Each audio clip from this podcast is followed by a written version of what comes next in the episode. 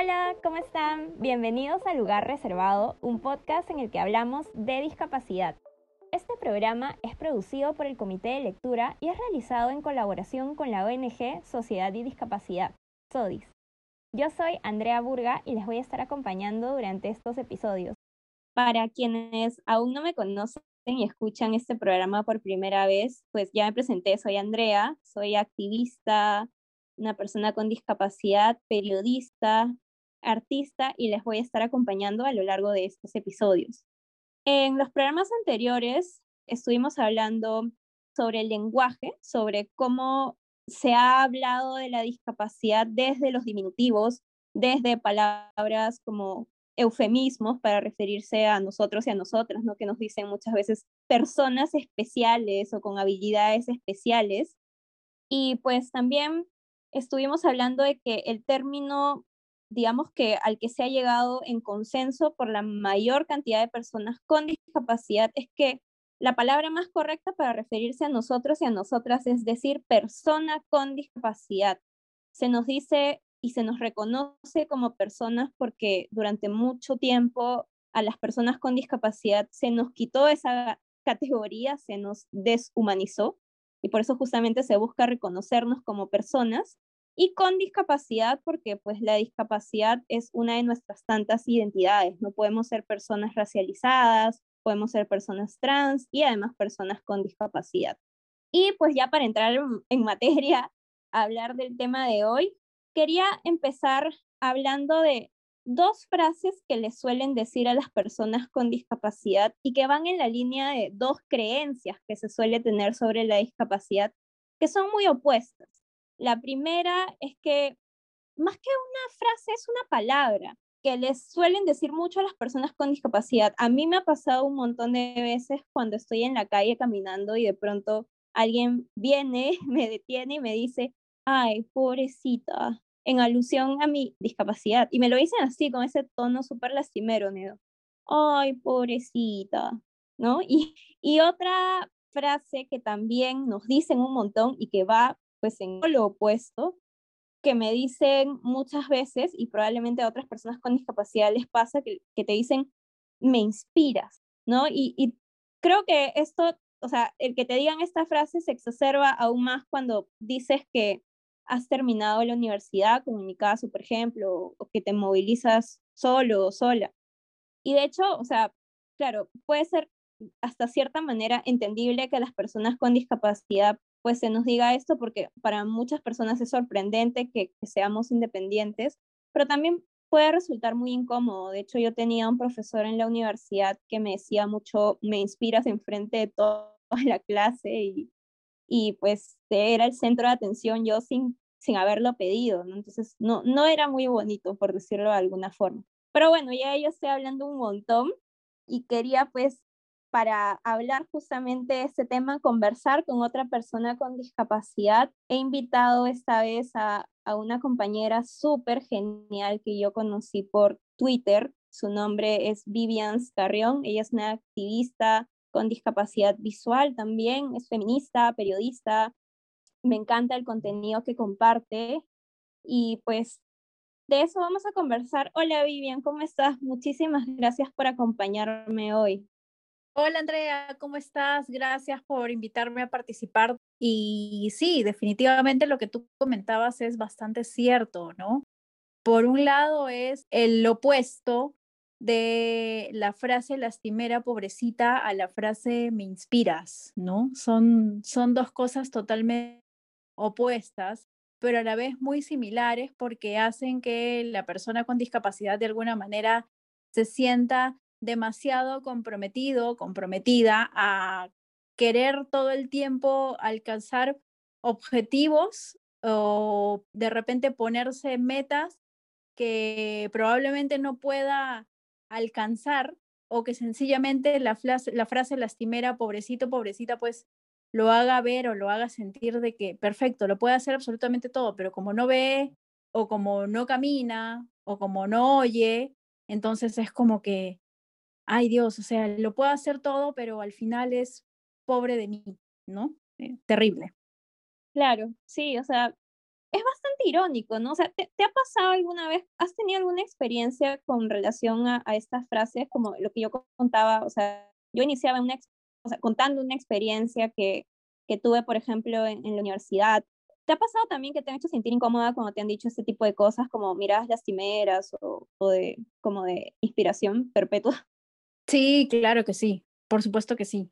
Por eso te digo que se siente de alguna manera, pues, en la parte lastimera del asunto, sientes de que a pesar de haber logrado tantas cosas por tu propio esfuerzo y también por el entorno de apoyo que uno tiene, porque sin entorno de apoyo muchas veces es bastante difícil lograr cosas.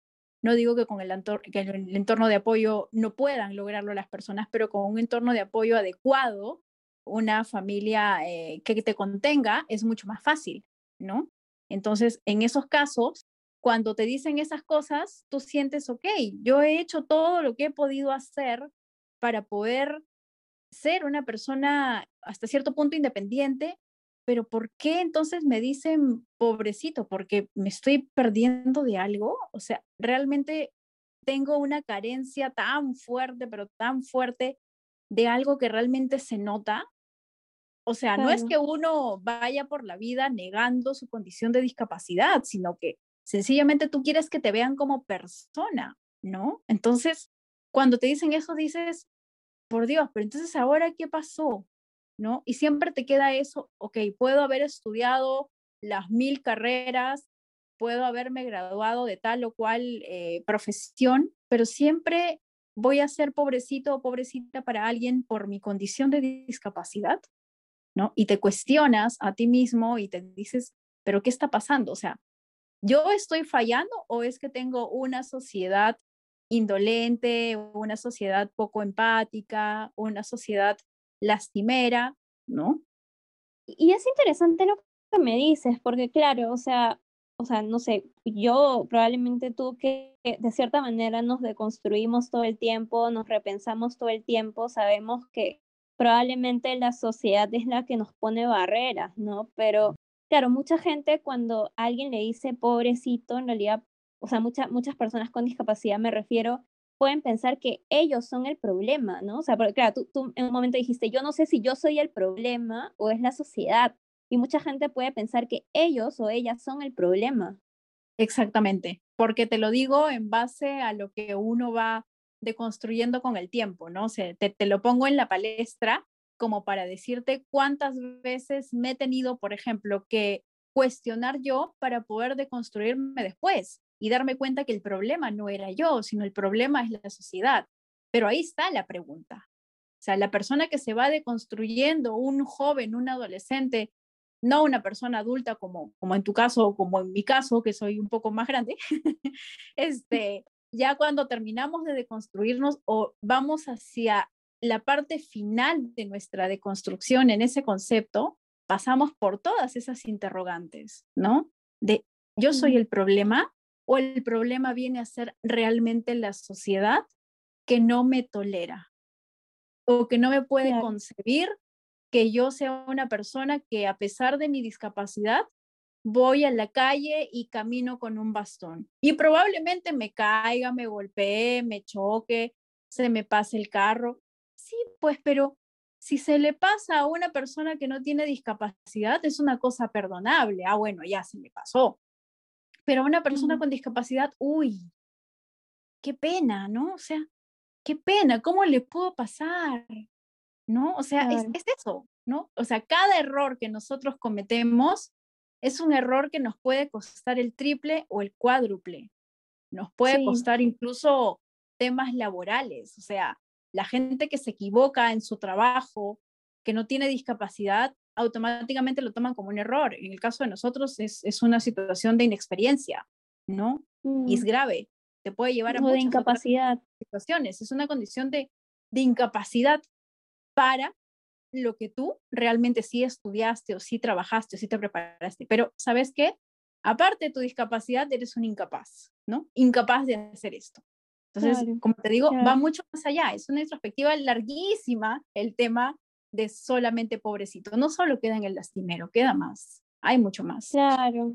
Claro, encierra, encierra varios mitos, ¿no? Pensar a la discapacidad como algo negativo, eh, pensarte como, como alguien incapaz, o sea, pensarte como el problema eres tú porque la sociedad no tiene que cambiar. Entonces son varios mitos que están encerrados detrás de una palabrita, ¿no? Un, con, diminutivo, porque no eres pobre, eres pobrecito. Exactamente, con, mm. con un diminutivo que es un diminutivo eh, en una situación peyorativa, ¿no? Mm, Igual como cuando, cuando tú dices, oye, este, el coleguita, ¿no? La coleguita, pero lo dices de manera despectiva, ¿no? En, los comunicadores pasa mucho, ¿no? Y, y, en relación al, al, tema me inspiras, o sea, ¿te ha pasado? Porque claro, o sea, mucha gente puede decir, oye, pero es que las personas con discapacidad tienen muchas barreras, entonces, sí, pues, ¿no? Sus, sus logros, pues, son, o sea, hay que reconocerlos, ¿no? Pero, pero claro, o sea, yo creo que, que en relación a, a la frase me inspiras, no es que estemos cuestionando, bueno, por lo menos en mi caso, no es que yo cuestione el hecho de que se reconozca que, soy independiente o que soy autónoma. El problema es cuando solo nos reducen a, lo inspirador, ¿no? ¿no? sé si te, te genera lo mismo. Sí, claro. O sea, mientras mi vida pueda motivar al resto o lo que yo hago pueda motivar al resto, está bien, o sea, está perfecto, ¿no?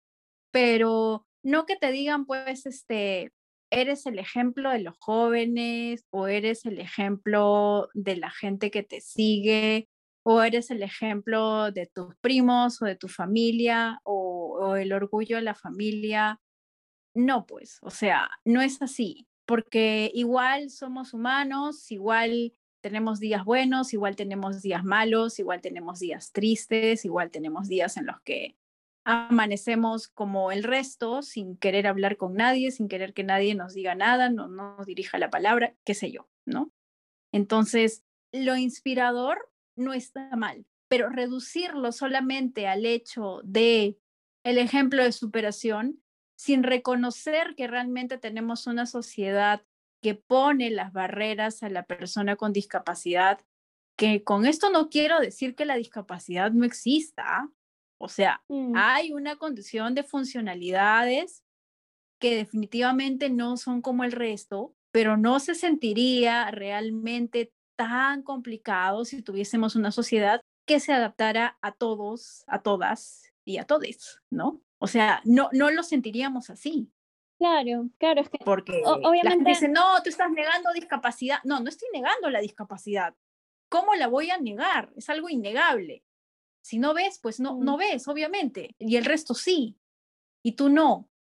Pero no, no quiere decir que, que nosotros no tengamos la capacidad de adaptarnos a un mundo con diseño universal. Por eso es el diseño universal. Sí, o sea, totalmente de acuerdo. O sea, y a mí me, me llama la atención también esto de, de lo inspirador porque Exacto, muchas veces como que se reduce a las personas con discapacidad lo inspirador y no se menciona las barreras que enfrentamos, ¿no? O sea, se cree que, no sé, es tipo si una persona en silla de ruedas logró mil cosas, todas las personas en silla de ruedas lo van a lograr por igual y no necesariamente es así, ¿no? Porque, o sea, si tú vas a una zona en situación de pobreza donde no hay una sola rampa y una persona en silla de ruedas no puede salir de su casa ni siquiera, o sea, más bien sería un poco hasta cruel decirle como tú lo puedes todo, ¿no? Bueno, yo lo percibo así, no sé, no, no sé si te ha pasado un poco lo mismo. Bueno, en esa parte es, es un poco, yo pienso que las personas pueden lograr las cosas de manera distinta, ¿no? Si es un poco tirado los cabellos decirle a la persona con discapacidad que no tiene posibilidad de tener un entorno accesible, tú lo puedes lograr todo, pero también es muy complicado y muy peligroso sacarlo de, mm, digamos, de contexto, ¿no? O sea, si bien es cierto, no hay que romantizar, pero si no lo puede lograr al menos no puede lograr, digamos, que un 50 o 70% de lo que logran otras personas, pero por lo menos sí podría lograr un 20 o un 25, ¿no? De acuerdo a las posibilidades. Y ese sería su logro, ¿no? O sea, el logro no tiene que ser lo mismo en todas las personas o el mismo en, todas las personas. No porque ciertas personas con discapacidad física, perdón, sean para atletas, va a hacer que todas las personas con discapacidad física sean para atletas. O sea, cada persona tiene su propio logro, ¿no? Y si bien es cierto, no hay que romantizar las cosas, pero también hay que tener mucho tacto al momento de cada persona, ¿no? Porque cada uno de nosotros somos un mundo diferente y tenemos aspiraciones diferentes y, y contextos diferentes de percibir la vida, ¿no? De percibir el entorno, de percibir, es, es depende de cómo nos haya tocado, ¿no? Claro, o sea, sí, y eso, eso justamente es valorar también la diversidad, ¿no? Justo, justo tú también mencionabas esto, ¿no? De que no, no es que se trate tampoco de negar la discapacidad, porque evidentemente somos personas diversas y la diversidad está, está bien y de diversidad de objetivos, ¿no? Claro, no es que, por ejemplo, no es que todas las personas, nosotros somos personas con discapacidad visual, no es que todas queramos ser masajistas, por ejemplo, ¿no? Así es. Pero, o sea, la cosa es que o sea, que valoremos la, la diversidad y, y, que justamente se, un poco que se visibilicen las barreras y las capacidades, ¿no? O sea, es esta dimensión más compleja que reducirnos a una cosa o a otra, ¿no? Obviamente tenemos, somos capaces de hacer un montón de cosas, obviamente tenemos un montón de barreras, entonces es una dimensión que tiene un contexto más complejo que, que ser o una cosa u otra. Claro, lo que pasa es que todo se ha reducido sencillamente a el ejemplo de superación, ¿no? Y no se trata solamente de eso, ¿no? Si, no se trata de que la persona en sí tiene muchas cosas que sortear en la vida para lograr eso que ha logrado, ¿no? ¿Y por qué no todos podrían ser ejemplo de superación, entre comillas? ¿No? ¿Por qué no todo el mundo? ¿Por qué? Porque a las personas con discapacidad se les hace mucho más difícil el poder lograr ciertas cosas, ¿no? O sea, creo que de ahí han tomado mucho el tema de ejemplo de superación, pero ahora pues como somos una sociedad globalizada, somos una sociedad que va evolucionando y la humanidad también va evolucionando, entonces deberíamos centrarnos en cuál ha sido el camino para poder lograrlo, ¿no? No solamente quedarnos en el ejemplo de superación. O sea, hasta hace algunos años o algún tiempo eso estaba bien. Yo no digo que esté mal, porque no hay, no hay que renegar de ello, porque de alguna manera, si hemos servido de motivación a alguien, está perfecto, pero no podemos quedarnos solamente en el ejemplo de superación, que es lo que se maneja mucho a nivel comunicacional. Es por eso que las personas con discapacidad y sobre todo las mujeres, pues imagínate nosotras las mujeres tenemos que estar en una sociedad, ser perfectas en todo, ¿no? Ser perfectas mujeres, perfectas madres, perfectas hermanas, perfectas trabajadoras. Las personas con discapacidad perfectas, las que nunca se molestan, las que nunca se fastidian, las que nunca dicen una, una palabrota, o sea, las que somos e-, eternos ángeles de, y seres de luz, o sea, no somos seres de luz. Somos mujeres, hombres y mujeres, que tenemos cada uno nuestras propias oscuridades y nuestros propios fantasmas y nuestros propios monstruos dentro, con los cuales tenemos que luchar todos los días. Y no solamente le pasa a una persona con discapacidad, le pasa a todo el mundo. Entonces, lo que pasa es que queremos que, que nos vean como todo el mundo. Ese es el punto. Sí, o sea, incluso sabes que yo estaba leyendo también información sobre, no sé si conoces a esta activista súper reconocida, sordociega, Helen Keller, ¿has escuchado de ella? Claro. Y, o sea, justamente yo estaba leyendo una crítica que decía que a, a Helen Keller se le conoce más por ser alguien sordociega que aprendió a leer y escribir, pero por ejemplo, la historia ha tratado de cierta manera de silenciar que ella era activista por los derechos de las mujeres, que era activista, antirracista, que era feminista y, y, que era radical incluso. Es que no se concibe a una persona con discapacidad en esos ámbitos, ¿no? No se concibe a una radical, no se concibe a una feminista, no, no se concibe, ¿no? A alguien que levanta la voz y para ese tiempo menos. Claro, porque eso, eso ya se aleja un poco del, ejemplo de superación, ¿no? Porque incluso yo leía, o sea, citas de, de, periódicos que cada vez que Helen Keller se refería a, a un tema, por ejemplo, de, bueno, ella era ella militó en el Partido Socialista, o sea, en, en, esa época. Así Entonces, e, estamos hablando de, de, inicios del siglo XX. y, claro, o sea, había gente que, había periodistas que decían, tipo, Helen Keller está muy bien cuando es ejemplo para los demás, pero cuando habla de política, probablemente su discapacidad ha afectado el desarrollo de su cerebro. O sea, así de fuertes eran los comentarios que hacían cuando ella opinaba sobre temas que, que claro, o sea, uno puede estar de acuerdo o no, pero es, es que una persona con discapacidad puede tener posiciones diferentes, o sea, radicales, no radicales, porque es una persona, a fin de cuentas. Exactamente, porque es la opinión de él o ella como persona.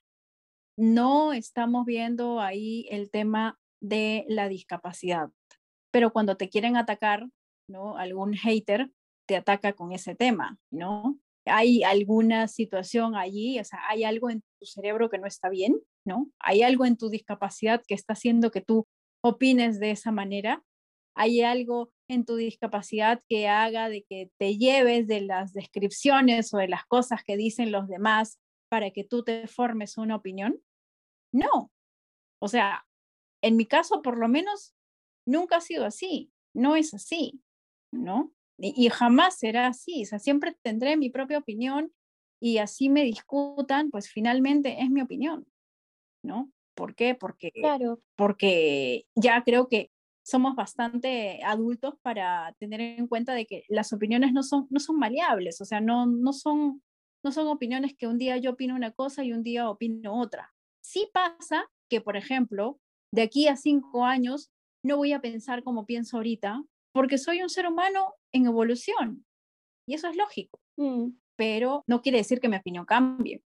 Sí, y, justo lo, lo, mencionaba porque, claro, o sea, cuando te alejas un poco del ejemplo de superación, como le pasó a Helen Keller, te vuelven al círculo de decirte, pobrecita, pobrecita, te manipulan, ¿no?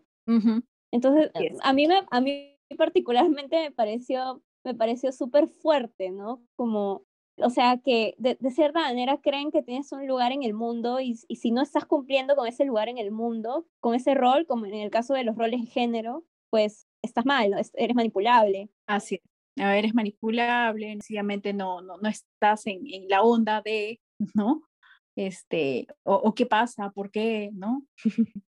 ¿Y qué crees tú que, que tendría que pasar o que tendrían que hacer las personas para cuestionarse todos estos mitos en la vida cotidiana, porque no es fácil, o sea, nosotras mismas que somos personas con discapacidad, nos cuestionamos todo el tiempo estas cosas, ¿no? Entonces, ¿cómo decirle a personas sin discapacidad, cómo a que también, de cierta manera, eh, reflexionen sobre esto?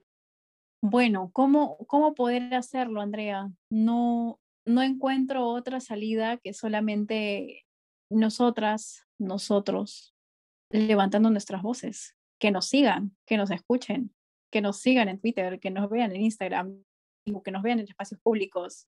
O sea, la cosa es sencillamente salir, porque tú no le puedes decir a nadie, oye, reflexiona en cuanto a esto si es que no lo ve, o si es que no lo vive, o si es que no está cerca, ¿no? Por eso te digo que también el tema de eh, el ejemplo de superación no está mal y no estuvo mal hasta hace algún tiempo. Pero de allí en adelante, lo que tenemos que hacer, sobre todo las personas con discapacidad, es hacer mucha incidencia en que no solamente se tenga que ver a la persona con discapacidad como un tema de ejemplo, sino también ver el camino, ¿no? Que la persona misma también sea capaz de decir, yo hice esto y me pasó esto y yo sufrí esto para poder lograr aquello porque a veces uno niega todo lo que pasó. ¿Por qué? Porque no quieres sentirte mal, porque no quieres acordarte de esos días grises, de sufrimientos, de cuando ya ibas a tirar la toalla, de cuando dijiste ya no más, ¿no? O sea, tú no te quieres acordar. Y es lógico que no te quieras acordar, pero en algún momento eso es, aparte de sanador, aparte de liberador, hace que las personas sepan la realidad de lo que sucede, ¿no? Y, para eso hay que ser muy valiente y no todos somos valientes para eso. ¿no? Hay, que, hay que trabajar mucho en, en esa deconstrucción, hay que, hay que leer mucho, hay que informarse mucho. Si no puedes leer, por lo menos hay que escuchar, ¿no? Hay, hay que escuchar, hay que, hay que tener, digamos que la mente y los oídos y, los ojos, para los que puedan hacerlo, siempre abiertos a cosas nuevas, a posibilidades nuevas, a, a agentes nuevas, a cambios nuevos, ¿no? Eso es importante, porque la persona que decide quedarse donde está, sencillamente no va a haber ni el ejemplo de superación, ni la inspiración, ni nada, ¿no? Sea o no persona con discapacidad. Sí, claro. O sea, de hecho, o sea, es un ejercicio constante, o sea, es un ejercicio constante de, de repensar, o sea, uno como persona con discapacidad y, también las personas sin discapacidad. Pero nada, o sea, yo considero que la clave está siempre en, en reconocernos como, como personas, ¿no? O sea, o sea, obviamente nuestra identidad como personas con discapacidad es muy fuerte, por lo menos para mí, por ejemplo, o sea, yo siempre digo que una de mis identidades más fuertes es ser persona con discapacidad, porque ha atravesado muchos ámbitos de mi vida de una manera considerable, ¿no? Entonces, es una de mis identidades y, y, de hecho por eso yo siempre hago bromas y todo y siempre hablo de mi discapacidad en todas partes porque para mí es, es mi identidad yo estoy orgullosa de ser una persona con discapacidad, pero al mismo tiempo también quiero que se me reconozca como periodista, como feminista. Claro, o sea, si tú, si tú misma te das cuenta, en, como creadora de contenidos, en, en, las descripciones de, de las biografías de las personas con discapacidad, incluyéndonos, nosotros ponemos a viva voz que somos personas con discapacidad y utilizamos nuestra simbología, ¿no? ¿Por qué? Porque si no lo ponemos, también estamos haciendo, eh, estamos invisibilizando nuestra propia discapacidad, ¿no? Si lo negamos y, ponemos, pues, no sé, yo soy la estrella de TikTok, en el caso de Andrea, y, no, y, no, pongo que, que soy una persona con discapacidad, entonces tú misma te estás negando la identidad, ¿no? Con eso yo no quiero decir que hayan personas que no quieran poner su discapacidad, no hay ningún problema. Pero ¿sabes qué pasa? Es un ejercicio de visibilización de tu propia identidad. Entonces, es, es muy importante tener en cuenta de, sí, efectivamente, soy una persona con discapacidad, pero no soy menos que otras personas. Soy un profesional con discapacidad, soy una profesional con discapacidad, soy un artesano con discapacidad, un músico con discapacidad, un abogado con discapacidad. Está bien, porque en todas partes estamos. Y sería también muy chévere que, o sea, sería muy chévere que, por ejemplo, se nos reconozca como, como eso, ¿no? y, volviendo un poco, a, eh, como tú decías, durante mucho tiempo fuimos el ejemplo de superación y probablemente hay muchas personas con discapacidad que, que todavía utilizan e, ese discurso yo no estoy de acuerdo con, con, el discurso del ejemplo de superación, por ejemplo, pero sé que muchas personas con discapacidad lo defienden mucho y, y, está bien porque, o sea, me parece bien escuchar diferentes voces dentro de la, de la comunidad, pero al mismo tiempo también digo, o sea, quizá hay mucha gente con discapacidad que no quiere que la llamen a dar una conferencia sobre motivar, que quiere que la llamen para hablar sobre economía, que quiere que la llamen para hablar sobre temas constitucionales. ¿no? Entonces, e, eso es lo importante. Por eso que el ejemplo de superación hace daño en esa parte, ¿no? Porque la persona con discapacidad puede opinar de cualquier otra cosa que le preguntes o que conozca o que haya estudiado o que haya leído o que haya vivido, ¿no? O sea, por eso es que el ejemplo de superación hace daño en ese sentido. Pero después el resto, que lo utilices como un marco para poder motivar, pienso que no está mal, ¿no? Y que probablemente haya mucha gente que, como tú dices, sí lo defienda. Y, yo no, no lo echo por tierra, porque yo siempre he dicho, mientras la gente se motive con las cosas que hago, está perfecto. Mientras más yo pueda llegar a la gente, está perfecto. Pero una vez que los engancho con mi historia de superación, se van a dar cuenta de que soy un ser humano cualquiera. Una vez que yo te engancho a ti con mi historia, y que tú me empiezas a seguir, ya sea en mis redes sociales o, en mi blog, te vas a dar cuenta que soy un ser humano cualquiera, ¿no? O sea, mm. lo podemos usar como un enganche positivo, pero no puede quedar ahí, como te dije, ¿no? No puede quedar en ejemplo de superación, tiene que, tiene que ir más allá. Listo, Vivian, muchísimas gracias por haberme acompañado en este en estos primeros episodios del podcast. En realidad siempre es súper genial conversar contigo y, tener diferentes perspectivas. Puedes igual compartirnos tus redes sociales para que las personas que nos escuchen pues te sigan y, y vean todo tu contenido que es súper chévere. Claro que sí, me pueden ubicar como arroba ni heroína ni superwoman todo junto y en minúsculas, tanto en Instagram como en Facebook y en Twitter como arroba Vivian Scarrión. Bueno, muchísimas gracias Vivian y pues ya para concluir, comentarles, ¿no? Que es curioso que las personas con discapacidad siempre seamos representadas desde dos extremos, ¿no? O somos pobrecitas o somos ejemplos de superación, ejemplos de inspiración. Y muchas veces solo se nos reduce a eso y se olvida que en realidad somos personas y que podemos tener diferentes identidades, diferentes posturas, diferentes profesiones y, que somos complejas. Y pues muchas veces es, es difícil comprender esto porque pues hemos crecido entendiendo a la discapacidad de una sola manera, pero justamente episodios como esto creo que ayudan a que podamos entender a las personas con discapacidad y escuchar, escuchar nuestras voces y nuestras opiniones hablando de los temas que nos afectan y de, de estas frases. Esperamos que esta conversación les haya ayudado un poco a, a conocer más sobre la discapacidad, sobre los mitos que hay y a seguir reflexionando y repensando sobre este tema. Nos escuchamos en el siguiente episodio. Muchísimas gracias.